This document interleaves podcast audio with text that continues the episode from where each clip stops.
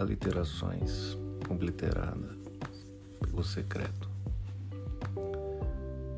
Sua dialética eclética passa por um léxico fluido, fônico rítmico, reverberando os tímpanos, ressoando o crânio, atordoando o fluxo neuratômico funcional alheio.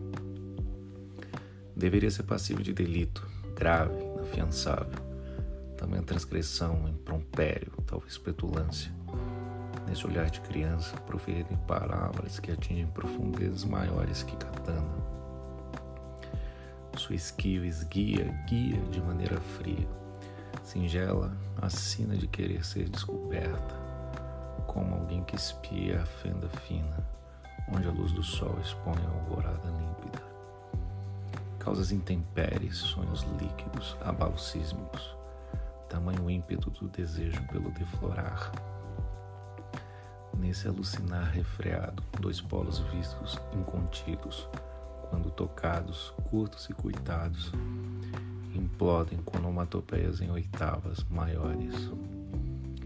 O proibido não é doce ou amargo, as papilas provam do sal, como o mar que se estende no horizonte e devolve o original ao primeiro estado.